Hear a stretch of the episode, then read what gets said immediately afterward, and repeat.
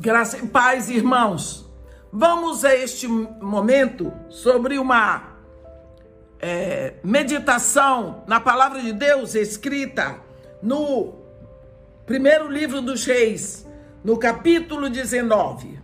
Primeiro livro dos Reis, capítulo 19. Vamos ler os versículos 15 e 16. Onde está escrito assim: Disse-lhe o Senhor: Vai, volta o teu caminho para o deserto de Damasco, e em chegando lá, unge a Hazael, rei sobre a Síria. A Jeú, filho de Nissi, ungirás rei sobre Israel. E também Eliseu, filho de Safate, de Abel Meolá, ungirás profeta em teu lugar. Amém. O que nós estamos aqui vendo é o momento específico do ministério de Elias. Esse homem, Elias, esse profeta, representante do espírito da profecia no Antigo Testamento, um homem simples. Ninguém sabe o nome do pai, nem da mãe, nem da história. A genealogia dele não existe. Só se sabe que ele era de Tesbe. Ele surge no capítulo 17, primeiro de Reis, no momento horrível da história de Israel, uma decadência espiritual fora do comum, porque o rei de Israel, Acabe, fez um casamento político com a filha do rei do Tiro. E essa princesa, Jezabel, ela casou com Acabe e ela veio para Israel com um sonho: acabar com o culto ao Deus verdadeiro, ao Deus de Israel, e implantar o culto a Baal. E quando ela chega lá, ela não mediu esforços como o mal. O mal não tem poder, mas tem força decisiva. Essa mulher implantou e ela começou matando os profetas do Senhor para o povo não ouvir a palavra. E agora que a nação desprezou o Senhor, a nação desprezou o seu Deus, foram todos para o culto a Satanás. Esse profeta é levantado, chorando a dor do coração de Deus pela sua nação, sofrendo de ver o que estava acontecendo em Israel, porque deixou o Senhor seu Deus e ele chorou na terra a dor do coração de Deus no céu. Então Deus encontrou aqui na terra um coração que chorava a dor dele e disse: Vou te preparar. Tu sim vais ser o canal do retorno do meu povo. Mandou o profeta avisar para o rei que ia faltar chuva, nem chuva nem orvalho. O profeta foi ficar mais de um ano em Querite, aprendendo a fidelidade de Deus, mas de um homem em Sarepta, aprendendo a ser é, purificado. E depois de três anos, Deus diz para ele: Ó, agora você vai, porque eu se apresente ao rei, porque eu enviarei chuva sobre a terra. Elias chega lá e diz para o rei: manda trazer todo Israel ao Monte Carmelo comigo, porque eu quero também os, os, os, os todos os profetas de Baal, os 450 profetas de Baal, os 400 profetas do pós-título que comem a mesa de Jezabel, que são sustentados pelo governo. Lá. E lá nós sabemos o que aconteceu. Houve o confronto, o povo caiu no chão dizendo: O Senhor é Deus. Então toda a nação volta para Deus. E os profetas de Baal foram todos mortos à espada, os profetas de Baal e do, e, e, e, do santinho que o ajudava, porque ele precisa de ajudante. Aí vem o capítulo 20, o capítulo 19. Acabe fez saber a Jezabel tudo o que Elias tinha feito e como ele matou a espada todos os profetas de Baal do Postilho. Então, a Bíblia diz assim: Jezabel, então, manda um mensageiro dizer a Elias: tão certo como vive o Senhor e vive a tua alma. Tá vendo? Amanhã, essas horas, eu terei feito contigo tudo o que fizeste e como fizeste aos profetas de Baal que mataste. Aí a Bíblia diz: Elias tremeu. Elias temeu. Elias foi embora, deixou seu moço na cidade e foi embora. E foi e cansado. Meus irmãos, três anos de preparação, fora de casa, sem nenhum conforto. Ele era humano. Dali secou a água da fonte. Ele foi para Sarepta. Mais de um ano. Agora ele volta, tem o confronto. Agora todo Israel voltou para Deus. O único que continua em situação difícil é o profeta, porque agora ele está simplesmente ameaçado de morte. Ele era humano, cansado. A Bíblia diz que ele se deitou debaixo de um zimbro e pediu para si a morte. Chega, Senhor, chega, chega. Eu quero morrer, quero ir contigo. Ele não queria cometer suicídio, ele pediu para ir com Deus. Deus mandou ali um, uma refeição preparada por anjos, pão assado no borralho, água. Ele comeu, ele bebeu a água, caiu no sono de novo. Depois Deus manda de novo preparar a refeição. E a água, a Bíblia diz que com a força daquele momento, daquele alimento, ele subiu 40 dias e 40 noites, o Oreb para encontrar com Deus. Quando chegou lá, ele estava numa depressão, porque depressão, meus irmãos, não é pecado, depressão é doença, é resultado de cansaço, de dor. Ele falou com Deus. E ele disse: Senhor, mataram todos os teus profetas, só eu fiquei, mas isso é outro assunto. Deus diz para ele: Olha, Elias, vai, vai, volta o teu caminho para o deserto de Damasco. Chegando lá, tu vais ungir Hazael, rei sobre a Síria. Tu vais ungir a Jeú, filho de Nissi, rei sobre Israel. E a Eliseu, filho de Safate, de Abel Meolá, tu ungirás profeta no teu lugar. Então Deus estava dizendo para ele: Eu vou levar você, mas eu vou levar você depois que você tiver preparado alguém para o seu lugar. Havia naquela época escolas de profetas. Por que, que Deus não pegou um discípulo de profeta, meu irmão? Por que, que Deus mandou Elias ungir um agricultor? Por que, que Deus mandou Elias ungir um agricultor? Vai ungir a Eliseu, filho de Safate, de Abel Meolá, profeta, no teu lugar. Tá vendo?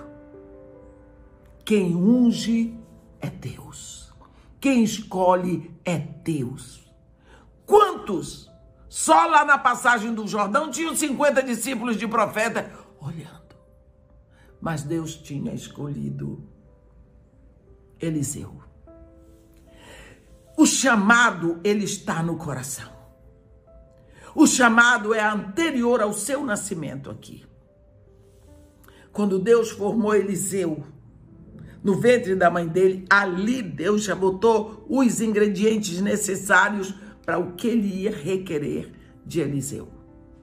E ele, Eliseu, e ele ungiu, ele separou, ele ordenou a profecia para Eliseu ali. Para Eliseu ser o substituto para ficar no lugar de Elias. Elias chegou lá e cobriu. Foi para Belmeolá Eliseu estava arando a terra com doze juntas de boi. A Bíblia diz que ele estava na duodécima. Elias foi passando e foi passando o manto sobre ele. Passou o manto sobre Eliseu assim, ó. E Elias, Eliseu se assustou, desceu do arado e diz para ele: Deixa-me beijar meu pai e minha mãe, então virei e te seguirei. E Elias disse: Vai, mas volta, porque tu já sabes o que eu fiz contigo. Ele foi, ele pegou o, os bois dele, as 12 juntas, 12 juntas, são 24 bois. É, são 24 bois.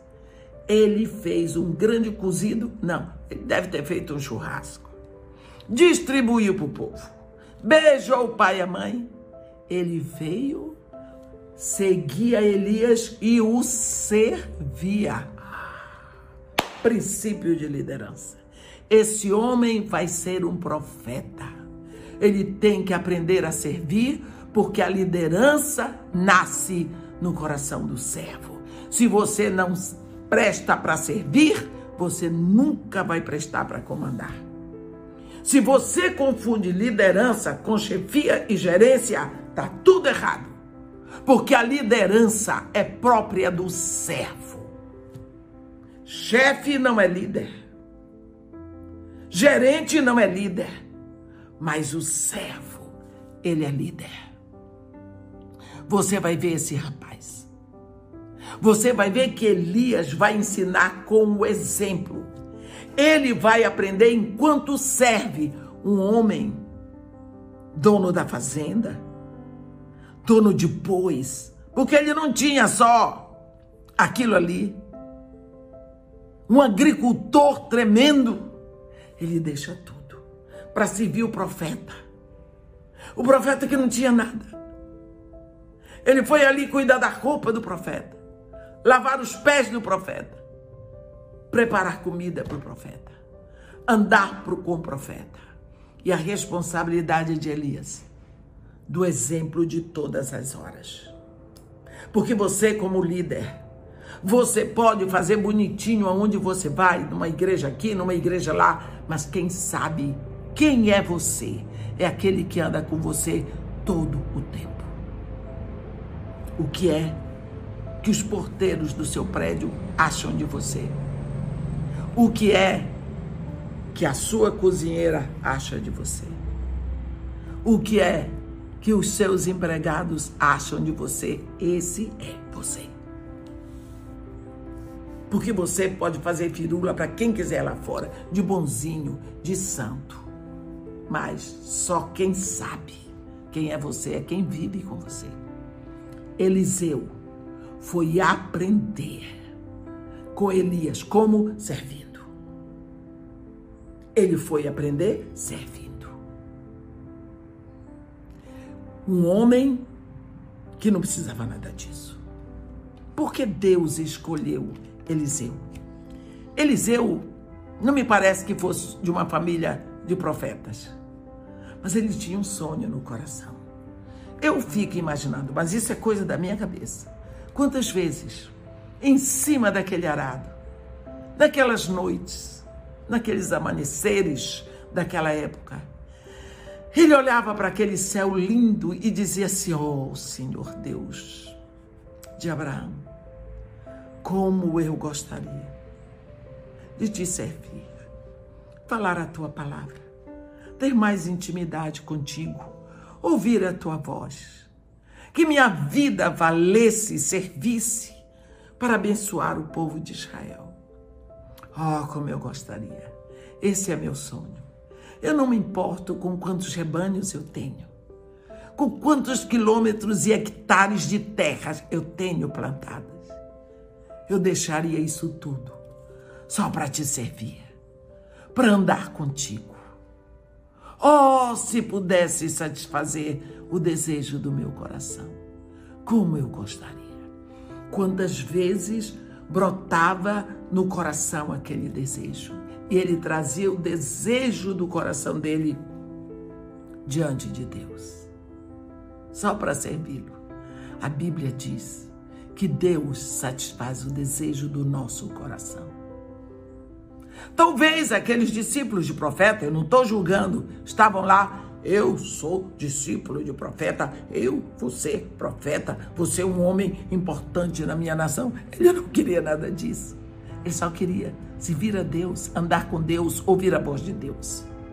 E assim seria útil para a nação dele. Deus mandou Elias, vai lá, unge Eliseu, filho de Safate, de Abel meu lar, profeta em teu lugar. Ele foi, ele cobriu. Ah, na, no Antigo Testamento, é, é, essa, ele passou o manto sobre Eliseu. O manto dele representa a cobertura dele. Essa cobertura naquela época, a unção era para reis, profetas e sacerdotes. Quando o rei passava o manto sobre alguém, ele estava separando, porque ungir é separar aquela pessoa para rei. Quando o sacerdote passava o manto sobre alguém, estava separando para ser sacerdote. Eu me cubro, eu te cubro com a minha unção. Eu te separo com a minha separação. O manto significava a cobertura. Então, isso evoluiu para derramar o óleo, porque quando você derrama o óleo, você cobre a pessoa. E no Novo Testamento veio a cobertura. Eu te cubro com a minha mão. Você imporá a mão sobre alguém. Eu estou te cobrindo com a minha mão. Eu estou te ungindo com a minha unção. Por isso que nós precisamos prestar atenção. A Bíblia diz: imporás as mãos sobre os enfermos e eles serão curados. Expulsai demônios. Cuidado. Se você vai expulsar demônios, você não impõe a mão sobre o demoniado. Não. Você expulsa. E quando você expulsa, você não diz assim: olhe, vai embora, sai daqui. Não, você diz: sai. Então você manda. Mas quando você cobre a pessoa com a sua mão, você está ungindo com a sua unção aquela pessoa. Então nós precisamos prestar atenção. Naquela época ele cobriu. Ele separou Eliseu para o trabalho que ele fazia. Olhe que Deus disse para ele: chegando, vai ungir Eliseu, filho de Safate de Abel Meolá, profeta, no teu lugar. Aham. Então Elias sabia que Deus estava dizendo para ele: quando você morrer, quem vai ficar no seu lugar, no ofício de profeta, é Eliseu. Fui eu que escolhi. Tá vendo? Então nós precisamos saber, primeira coisa, que pelo fato de Elias ter se sentido numa depressão tão grande e ele quis parar o ministério, ele disse: Deus, basta, me leva me leva. Porque eu não quero mais viver. Eu tenho sido em extremo zeloso pelo Senhor, Deus dos exércitos. Porque os filhos de Israel deixaram tua aliança, derribaram os teus altares e mataram os teus profetas a espada. E eu fiquei só e procuro tirar minha vida. Basta. Basta. Eu quero morrer. Isso é específico da depressão no final da depressão. A pessoa só deseja a morte. Deus desprezou Elias? Não. Deu para ele um alimento preparado por anjos. Ele descansou. Deus deu outro alimento preparado por os anjos. Deus fez com que ele chegasse lá no Horebe. E Deus falou com ele. E no final Deus disse para ele: Olha, Elias, você me disse que mataram todos os meus profetas e você ficou sozinho? Olha, eu conservei em Israel sete mil. Todos os joelhos que não se dobraram a Baal e toda a boca que não o beijou. Você não ficou sozinho. A sua visão visão está fechada, mas eu estou aqui para lhe dizer que não está na hora. Ainda tem mais para você fazer. Você vai ungir Eliseu, ele vai ficar no seu lugar, mas não agora. E nós vamos ver na próxima pregação como Elias vai preparar esse profeta. É como nós devemos ser preparados hoje. E preparar a igreja seguindo aqueles passos que Elias preparou com Eliseu. Porque ele seguiu passos definidos. Gilgal, Betel, Jericó, Jordão. Amém? Que Deus nos abençoe e nos guarde. Que faça resplandecer esse rosto sobre nós. E tenha misericórdia de todos nós. Amém.